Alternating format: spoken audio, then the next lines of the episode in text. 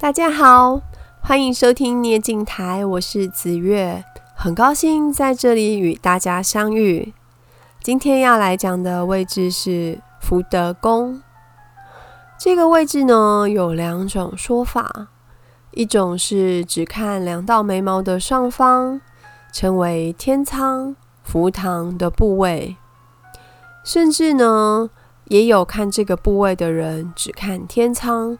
也就是比较靠眉尾的部位的上方。那另外一种说法呢，是要连下巴地格的部分一起看，也就是嘴角下面的左右两侧。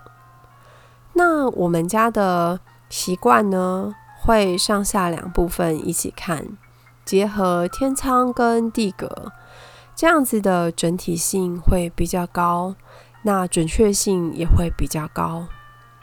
其实福德宫比起其他的宫位会比较抽象，要看的条件好像比较多。我尝试描述看看，希望你们能够理解得清楚。福德宫呢，简单的说是看一个人有没有福气。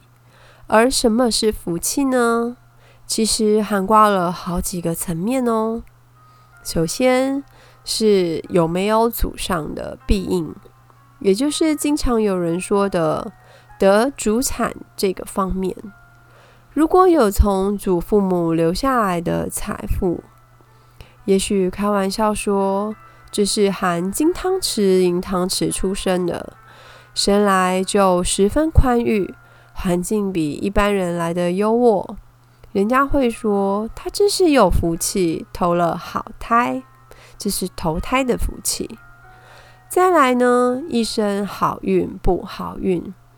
有时候一个人总是顺利，不知道你有没有这样子的朋友？他总是比别人来的幸运，努力什么就得到什么，事半功倍，还经常有意外的收获。这种人经常会被人家说，他真是太好运了。超有福气的。最后呢，是一个人的结局。如果这是一个善终的人，有好的晚年，宽裕的生活，临老了不用再劳作，不用担心吃穿用度，然后呢，有着寿终正寝的结果，人家也会说他真有福气。三个不同的层面。都是要看一个人的福德宫所显露的。那福德宫这个位置呢，没有像之前讲的宫位那么直接、那么纯粹。像子女宫就是看子女，父母宫就是看父母，夫妻宫就是看夫妻。所以我说这个位置会比较抽象一点。最先呢，我们来看祖上庇应这个部分，看的是两道眉毛上面，俗称天仓福堂的这个位置。如果这边的长相呢是平满丰隆，颜色光润的，也没有伤疤、恶痣或者是凹陷的状况，那有祖上遗留的照顾的几率很高哦。不管是金钱或是不动产，都有可能。那台语有一个说法，说这叫做“周公阿三”，也就是祖上留下来的钱财或者是房屋、土地。如果这个位置，嗯、呃，长得比较瘦，没什么肉，甚至微微的凹陷，或是有伤疤或不好的痣。可能不太有办法寄望有主产，这样的人呢，必须白手起家。那这个位置长得不好，另一个部面是累积会呃比较不容易。他为人呢会比较劳碌，人家说劳碌命的那种，就是他做的事情会比较辛劳，那累积会比较慢。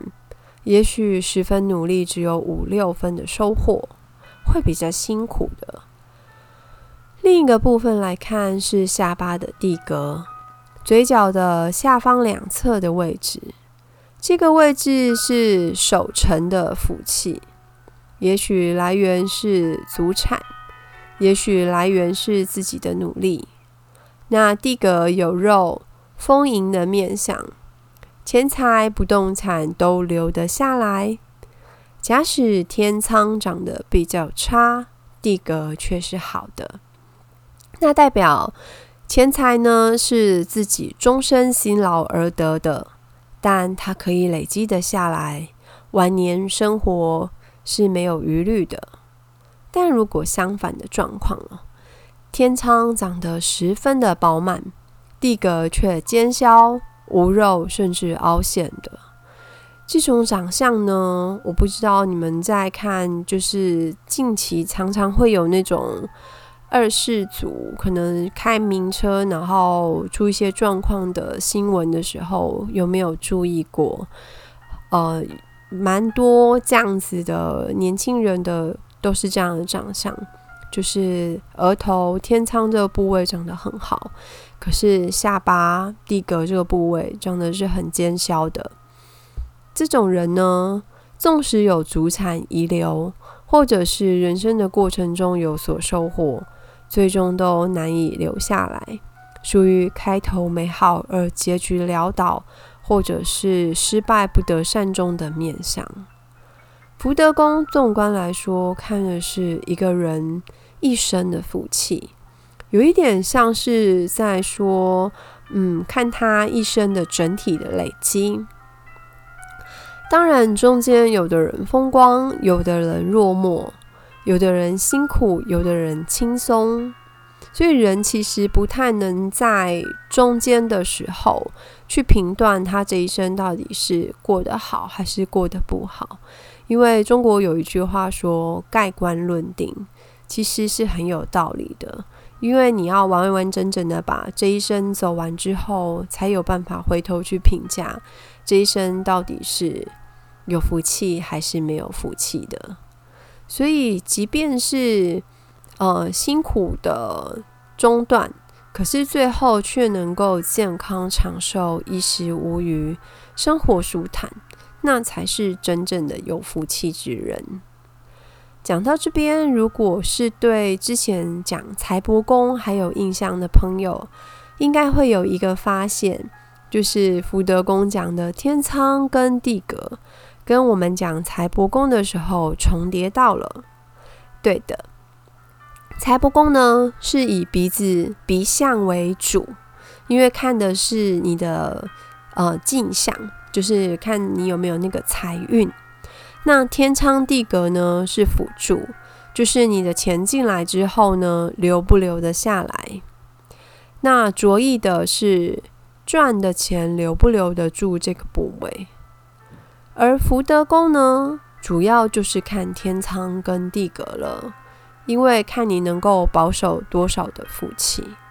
我们之前跟大家有聊到过，面向十二宫好像在拼拼图一样，需要相互参看。尤其是财帛宫跟福德宫，在紫微斗数当中呢，这也是相互就是影响的对宫。我们会称为财福线，那在面相上也一样，财福宫跟呃，应该说财帛宫跟福德宫呢，是财福这两个宫位是互相是需要参看的。你们现在听到这是第十一个宫位了，对于一个人的面相基本分数，也应该有一定的掌握度喽。那。我们今天就先讲到这边。喜欢我的频道，再拜托订阅、点赞跟分享哦。谢谢大家，我们下次再见。